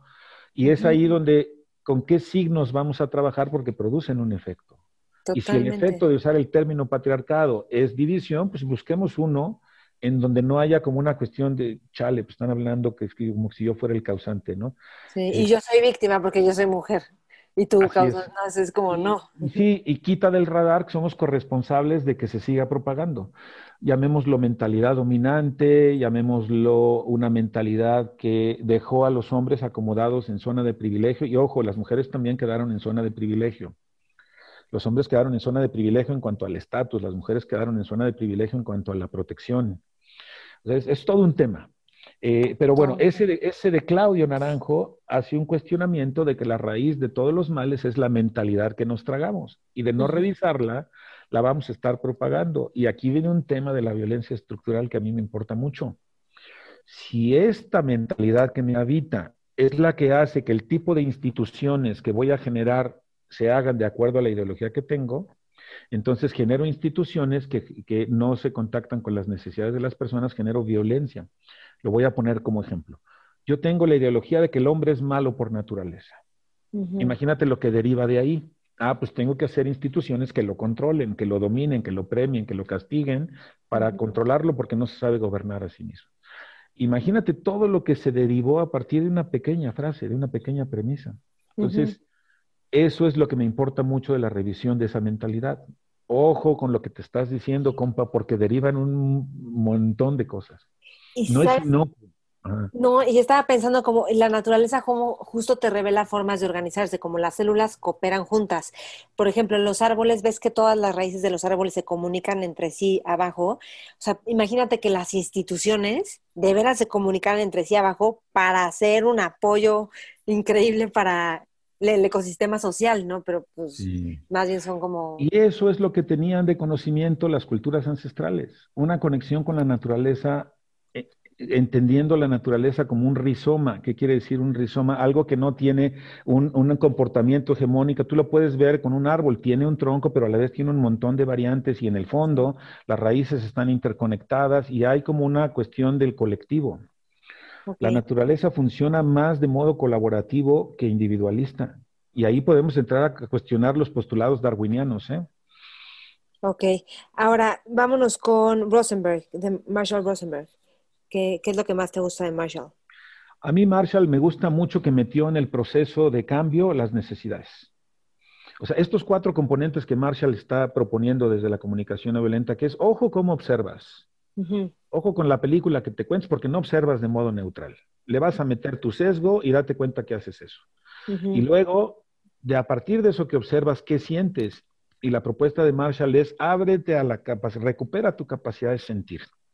Y en esta recupera tu capacidad de sentir, es conéctala a tus necesidades. Entonces haz un puente aquí, sentimientos y necesidades. Y eso me parece que es un gran este, logro de Marshall, conectar sentimientos y necesidades. Y a mí me parece que lo clave de Marshall está en conocer esas necesidades que ya mencionamos, porque a partir de que ya vi cómo observo, qué siento, qué necesito, puedo saber qué te voy a pedir. Porque si no sé qué necesito, ¿cómo te voy a pedir? Por eso ponía el, ejemplo del restaurante. Pues si no, si no tengo la carta, pues tráeme algo. Y sabes que luego la gente tiene expectativas como de, pues obviamente tenía que darme esto, o porque era hoy. Yo digo, es que no, te juro que no. Si no se lo pide la persona, no lo, no lo va a ver. Y eso es un logro de Marshall. Asegúrate y responsabilízate de conocer tus necesidades y saber pedirlas. Mm es toma responsabilidad de tus propias necesidades. Es como, como en, el, restaurante decirle al, mesero, tráeme un plato y que esté bueno, por favor. Es lo mismo que acá decirle a tu pareja, trátame con dignidad. ¿Qué quiere decir eso? Y entonces, ¿qué sería más específico? Sería como más específico, ¿sabes? Yo vivo con muchísima, como un trato muy digno cuando estoy hablando y dejas tu celular los cinco minutos que me vas a escuchar. Ay, no sabes, me siento como tratado con mucha dignidad, gracias por eso. Pero si digo, trátame con dignidad, pues ¿qué es eso? Trátame con respeto. Ah, o distinto decir, es que no me respetas. Eso ya ah, Mira, cuando yo siento mi necesidad de respeto no queda cubierto cuando nos quedamos de ver a las dos y media y llegaste a las dos cuarenta y cinco. Eso lo vivo. Entonces, específicamente, eso, eso para mí, mi necesidad de respeto no queda cubierta. Pudiera encargarte que cuando quedemos a una hora puntual llegues eso porque me importa mucho. Pero entonces hay, hay cosas específicas, yo lo llamo mostrar el pack. Muéstrale tu pack a las personas. Eso significa peticiones de acción concreta. Mientras más específico pueda ser, más vas a atender tus necesidades porque le estás diciendo al otro lo que sí quieres que haga, no lo que no quieres que haga. Sí. Y, y por ahí. Este, Padrísimo, sí. Me gusta eso. Y te iba a preguntar, esta cosa de que tú comparas como obediencia y conciencia, yo creo que obediencia no es tanto como de, sí, dime qué hacer, o sea, como, ¿cómo me tengo que vestir? ¿Esto me dice la moda? Yo, yo voy con la moda. Tengo que tener este tipo de coches, tengo que tener este tipo de títulos, tengo que tener este tipo de roles de casa, de todo. Esa es la obediencia, ¿no? Porque de alguna forma, pues queremos pertenecer y queremos ser queridos y también queremos comodidades, por supuesto, y placeres. Pero, ¿cómo traer conciencia en lugar de obediencia y que haya más libertad en nuestra forma de vivir? Sí, bueno, hay todo un tema. El tema de la obediencia se nos ha hecho creer que la obediencia es una virtud. Ahora, y aquí traigo a Eric Fromm como, como uno de los que en su libro sobre la desobediencia lo dice, lo dice y me gusta mucho cómo lo pone, porque dice, la obediencia, se nos ha enseñado a la obediencia heterónoma. Heterónoma es obedecer a algo que no soy yo. Mm. Y, y Eric Fromm propone la obediencia autónoma, aprender a obedecerme a mí con lo que sé detectar que me habita. Mm. Y eso es justo la alienación. Como no me sé conectar conmigo mismo, tengo que por fuerza obedecer a alguien que no soy yo porque no tengo la más remota idea de lo que está vivo en mí. Porque el proceso de socialización me, me, alienó, me volvió ajeno a mí mismo. Lo que estamos buscando es recuperar la conexión con nosotros. Por eso el budismo lo dice de forma bellísima, de regreso a casa. Uy, sí. Oye, ¿cómo saber que ¿cómo saber que eh, te estás obedeciendo a ti? O sea, ¿cómo lograr obedecerte a ti y no que estás obedeciendo algo? Tus, pues tus sentimientos aquí cobran mucha relevancia. Si estoy sintiendo sentimientos aflictivos, me están diciendo por ahí no es. Sí, sí, Mis propios sentimientos me lo informan. Es que, por ejemplo, en el tema de pareja es padre porque como que lo que la gente dice y opina, así ponte mis amigas, unas opinan esto muy bien, esto muy mal y según qué grupo. Pero es como si yo conecto con qué es lo que yo quiero por ejemplo, en un free o algo así, es distinto a lo que todo el mundo me dice, porque hay unos que está mal, hay otros que está bien, hay otros que no entienden. Entonces tienes que escucharte a ti e ir fluyendo con eso que está vivo, por ejemplo, con el matrimonio, con escuchar qué. ¿Cuál es el sentido de la vida para ti, Gerardo? Ay, qué preguntota. Este, sí, es que tenemos otras dos horas para tratar de dilucidar qué es. no tanto. Este, poder, lo voy a cambiar, poder ser genuinamente nosotros. Autenticidad, poder recuperar nuestra, hablando de autores, Eric Fromm tiene un librazo que se llama La vida auténtica. Eso, poder vivir auténticamente con lo que me habita, aceptarme humano. Sí.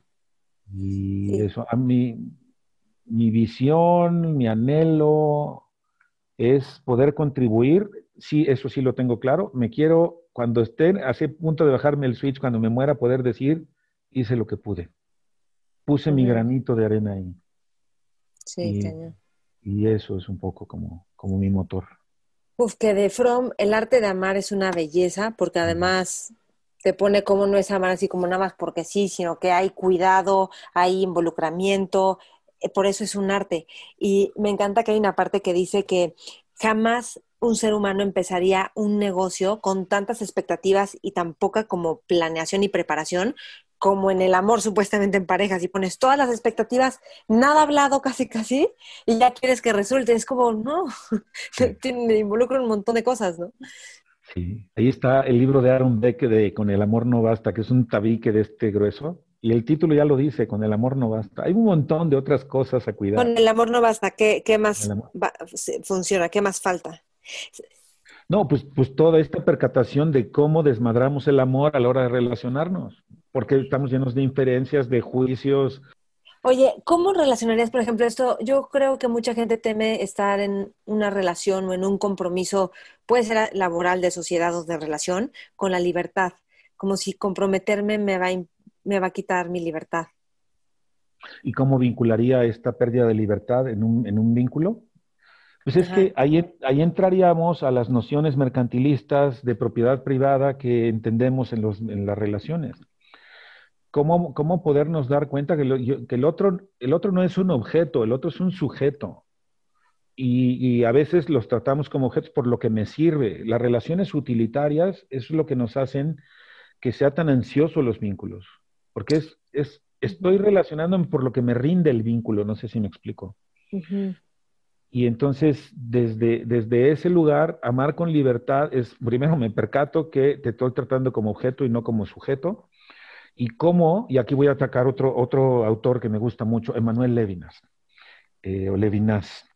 Y él dice que para, lo llama la ética de la alteridad. Y es bellísimo lo que está planteando. El otro, a ver cómo, cómo lo explico. Ya más o menos dije un poco, tratamos de reducir el otro a mis representaciones cognitivas y el otro se tiene que convertir en eso que yo digo. La ética de la alteridad es deja de reducir al otro. El otro no es lo que tú quieres reducirlo, ¿de acuerdo? Es decir, la ética es no hagas al otro un reducto de lo que tú dices que es. Y dice, el otro no es semejante, el otro no es diferente. ¿Sale? Este, el otro es otro. Y eso es bellísimo. Y sabes que eso, y además a nadie nos gusta que nos reduzcan a una etiqueta tampoco. Y ahorita me acordé que el Buda decía algo así como arrogancia es que el otro es igual a mí, es mejor que mí, es peor que yo, es, y es diferente a mí, todo eso porque generas un yo que etiqueta que es igual, más, menos. Y el referente eres tú. El referente eres tú, por lo tanto el otro desaparece del mapa, no te estás relacionando con el otro, te estás, con, te estás relacionando con tu yo proyectado. Por eso en el budismo el anata me parece fabuloso, el no yo. El no, yo. El no yo, no sé si todo así tan fácil. Sí, pobre el no yo, espérame tantito.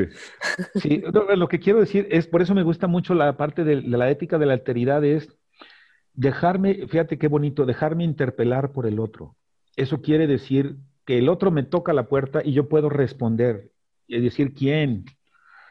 Y ya que salgo, tengo la opción de azotarle la puerta o abrirle y aquí entra la hospitalidad y eso es bellísimo. Pásale, siéntate, por favor, ocupa un lugar en este espacio, ¿qué te sirvo? Y es como que lo pone bellísimo Manuel Levinas porque dice, somos guardianes de nuestros hermanos. Ay, wow. Y esto es entonces, y fíjate qué poderoso, cuando me ocupo de bienestar, en última instancia me estoy cuidando a mí mismo. El mayor cuidado de sí es cuidar al otro. Mujer que ha estado investigando acerca de la economía del regalo tiene un libro que se llama Perdonar. Originalmente lo tenía en italiano Perdonare, para dar. Y lo sacaron en español como Perdonar. Eh, ella ¿Cómo se llama ella?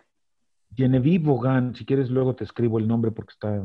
Ok. Este, Perfecto. Te lo, te, lo, pongo. ¿Y qué es lo que dice ella?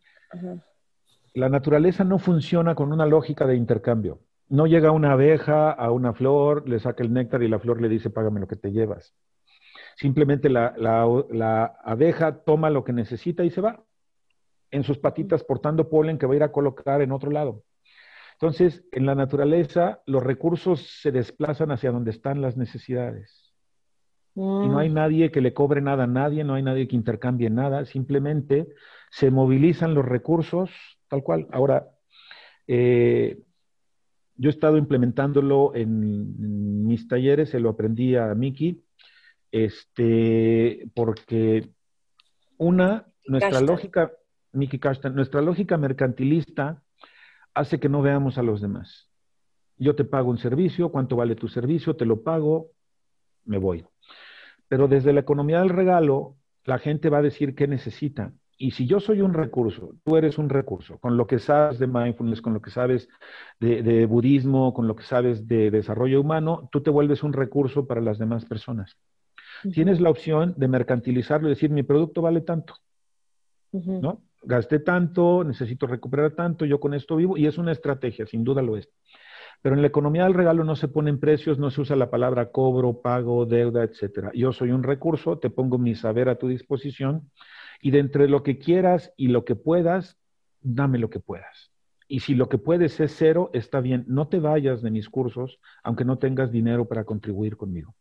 Yo te hago saber mis necesidades. Yo, Gerardo y Ana Laura, que generalmente hacemos estos talleres este, juntos, necesitamos, usamos el dinero como una estrategia. Entonces, yo lo que te digo es, contribuye conmigo desde una conciencia de solidaridad, desde una conciencia de mutualidad. No tienes que darme un precio fijo, dame de entre lo que puedas y lo que quieras, dame lo que puedas. Pero no es dentro de lo que vale para ti, ¿verdad? No, no, no se le pone un valor porque regresaríamos a lo que yo te doy vale tanto. Yo soy un recurso, la naturaleza, las circunstancias hizo que yo me allegara de todo esto y ahora desde la mutualidad lo pongo al servicio de otros seres. Está cañón.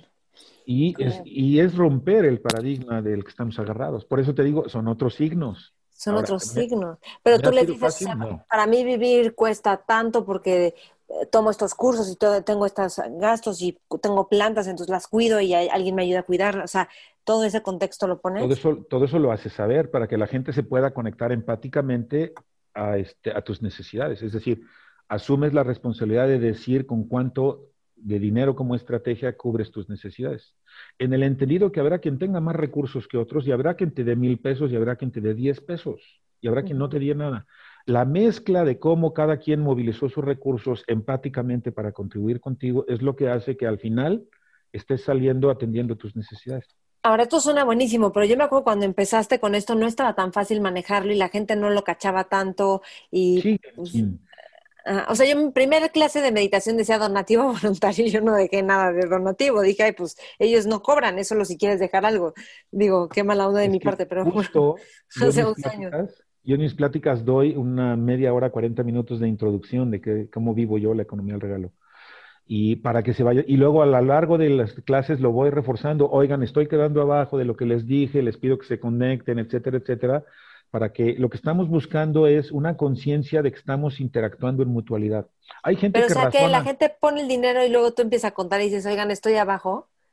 Sí, se, vale decir, sabes, estoy abajo de, mi expectativa, quisiera ver si se pueden conectar a eso y echarlo para arriba.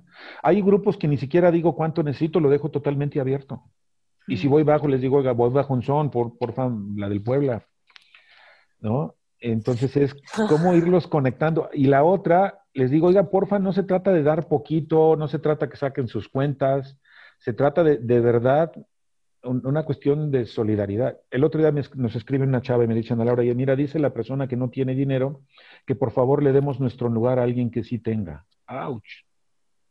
Mm. ¡Auch! Esa es nuestra sociedad. O sea, quien no tiene dinero no cabe, quien no tiene dinero no merece, y justo se trata de revertir esas lógicas. Entonces le escribimos y le dijimos, por favor, no te salgas.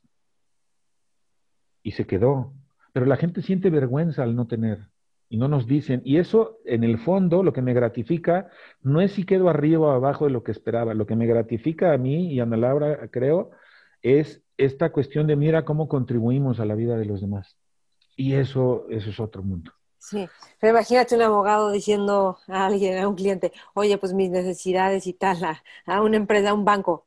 Un bueno, es que ahí, ahí, ahí, yo sí te diría que hago distinciones. Cuando lo que me está pidiendo es una empresa que tiene afanes de lucro, le cobro. Tal cual. O sea, sí hago, sí hago, me encantaría que lleguemos a algún día a ese lugar, pero no.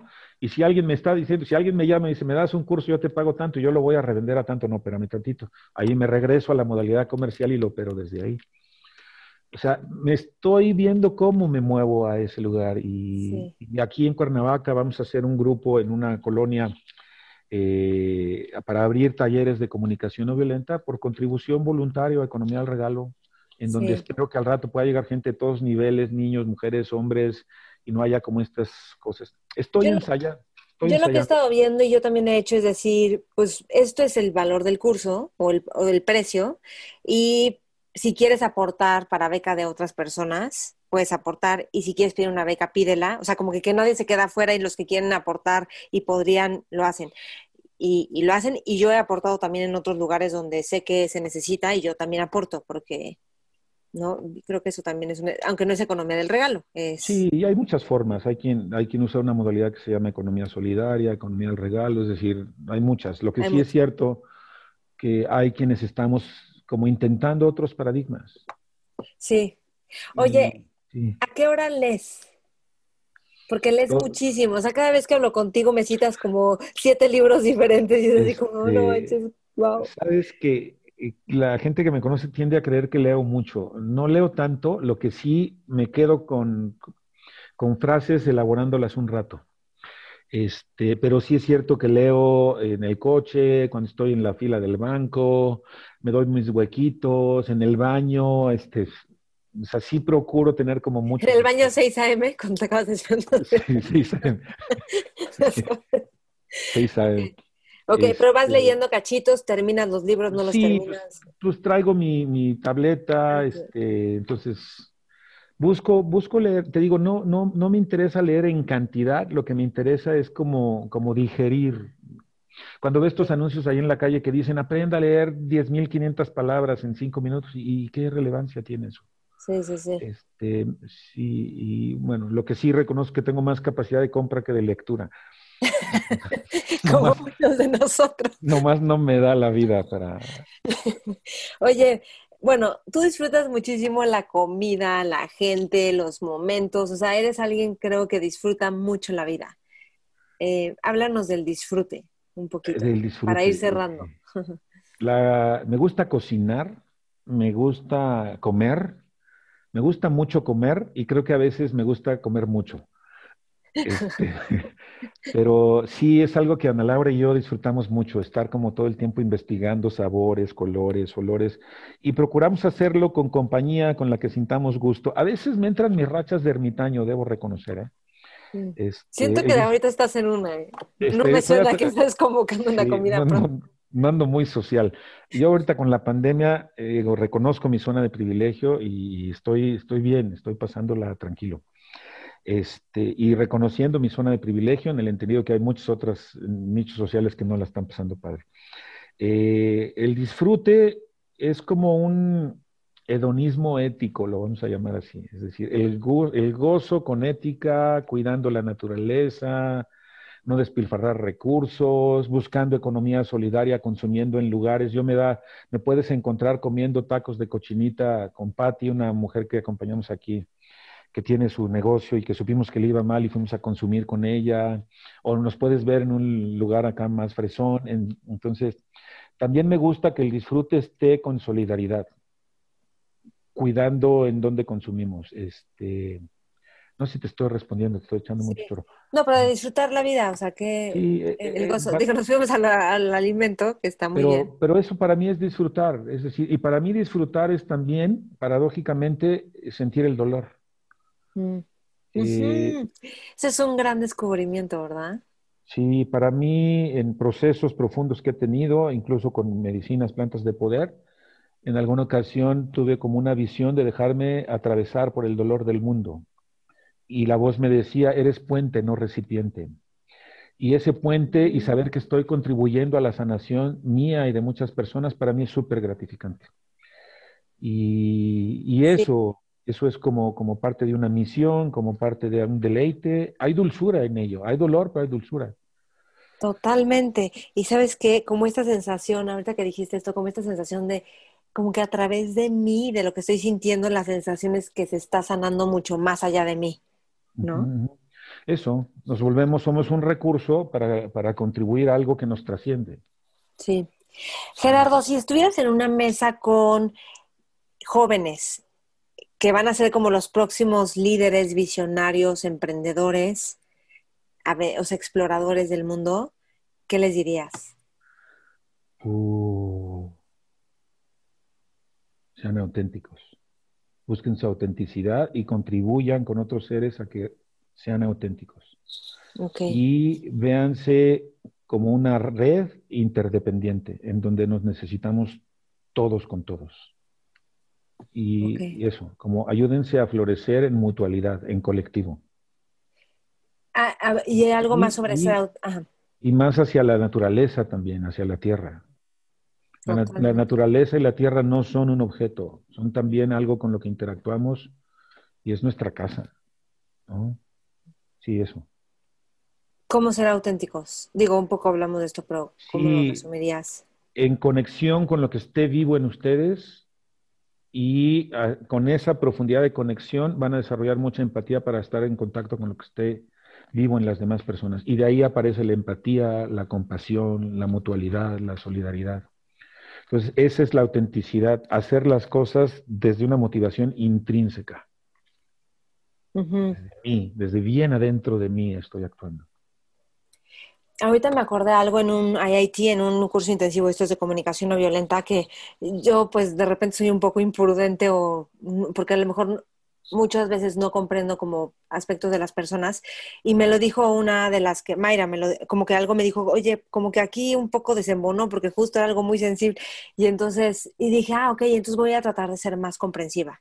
Me dijo, sí, sí. Y luego llegó corriendo como cuatro horas después, me encontré y me dijo, Maite, Maite, ven, ven, ven, es que no tienes que tratar de ser más comprensiva, vive más tus duelos. Y conforme vivas tus duelos, vas a comprender a los demás wow, me cambió la vida porque dije, sí, y vivir los duelos para que entienda la gente es vivir lo que te duele, vivir lo que no sucedió que esperabas o lo que te dolió que está sucediendo, eso es lo que los duelos, ¿no? Sí, sabes que se lo escuché a, un, no le iba a llamar alumno, a una persona que está participando en uno de mis cursos virtuales de comunicación no violenta y lo pone en gerundio. Todo el tiempo estamos celebrando y todo el tiempo estamos duelando. Mm. Y ese gerundio de permitirnos celebrar y estar en duelo así como algo de nuestra viveza es lo que nos hace recuperar la humanidad. Por, eso, por eso me opongo tanto a este aspecto del ser feliz y quedar bien ahí, porque nos, nos quita la humanidad. Es como si te cortan un brazo, es decir, no se puede.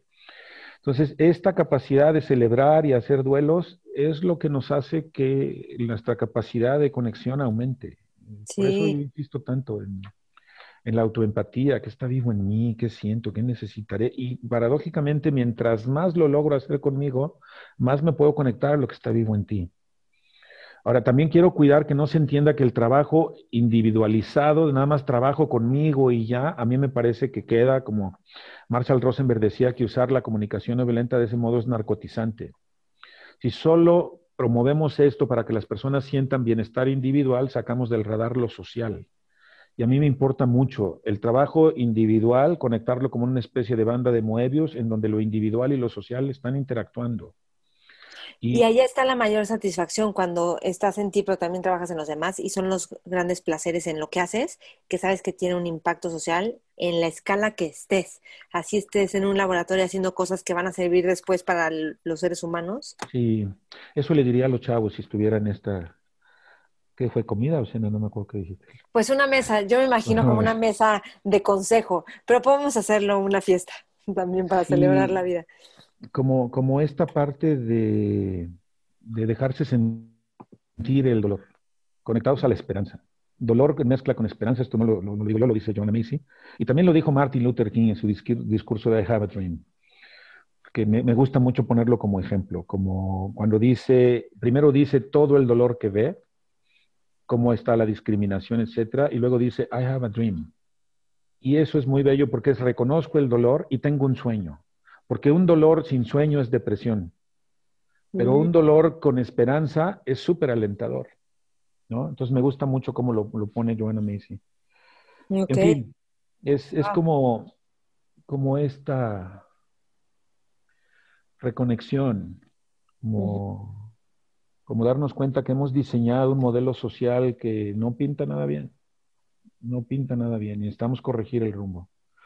Y corregir el rumbo para mí es, hago mi trabajo de sanación de heridas, mi trabajo introspectivo. También me importa mucho que se meta el pensar, me importa mucho que no, que no se excluya el pensar de la ecuación. Por eso me gusta mucho traer a colación esto que un escritor colombiano lo llamaba sentipensar, que se lo escuchó un pescador sentir y pensar es como la ecuación, porque a veces puedo estar haciendo cosas solo desde el sentimiento y Eric Fromm lo llama sentimentalismo.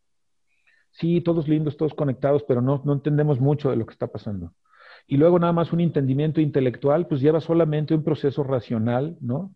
Y por eso me, me importa mucho como congregar estos dos para que haya como mucha mayor potencia. Entonces, este, en mi conferencia esta del, Festival de Comunicación No Violenta en Latinoamérica, hablé de, la importancia de sentir pensar, de la deconstrucción, de la decolonialidad y de que sanar las heridas a nivel individual nos lleva también a entender las heridas en el colectivo. Somos mm. pueblos en Latinoamérica muy lastimados, muy heridos. Y toca encontrar maneras de sanar para recuperar nuestro poder. Y por eso me importa mucho la, la decolonialidad, para operar parados en nuestros propios pies, pensar desde nosotros. Eso no significa que no vamos a ir a conseguir gente que sepa, pero me parece grave hacerlo sin primero haber hecho el giro. Por eso el giro de colonial que propone Enrique Lucy me parece bien bonito. Bien bonito, sí. Pues eso. Gerardo, wow, qué gusto. Gracias por esta conversación, la disfruté un montón. Y mm, gracias por compartir un poquito de tus 20 mil temas que tienes, que creo que tocamos solo algunos, pero padrísimo. siempre que hablamos por teléfono, ¿cómo me dices por qué contigo acabo hablando? ¿De qué acabamos hablando siempre por pues teléfono? Pues de, todos estos temas. Haz de cuenta que hicimos una llamada por teléfono y hablamos de lo que generalmente hablamos. Pues nuestra llamada al año, creo que hablamos como una vez al año. Pero sabes que me da mucho gusto que estés haciendo estos, estos programas porque me parece que pones como, en, como muchos temas de relevancia en, como ahí en lo social, como es su manera de contribuir y lo celebro, lo celebro mucho. Y sí, pues lo que nos une pues es esta misma, estos mismos propósitos de contribuir, ¿no? Encantado, yo encantado. Me sentí como, pues, así, como en casa. Padrísimo, sí, delicioso. Muchas gracias. Ok. Pues, un abrazo, Maite, y gracias por, por la invitación. Gracias, Gerardo. Y a todos los que... ¿Estás en Instagram o Facebook? ¿No tienes Instagram? Tengo Facebook, tenemos una página que se llama Otro Mirar, así Facebook Otro Mirar, y tenemos una... Otromirar.com. Otromirar.org. Otromirar.org. Ah, ahí cualquiera de las dos. Perfecto. Bueno, pues gracias Gerardo. A todos los demás, si te gustó esta entrevista, compártela con otras personas a las que también pueda servirles. Y estamos en todas las redes, Mentores con Maite. Puedes compartir una frase que te haya impactado, gustado, servido y no olvides taguearme porque Gerardo no tiene Instagram. Y también comentar qué es lo que más te sirve. Y estamos en Spotify, iTunes, YouTube, ¿ok? Suscríbete para que te llegue cada vez que suba un nuevo set. Muchísimas gracias. Un abrazo, Maite. Mentores.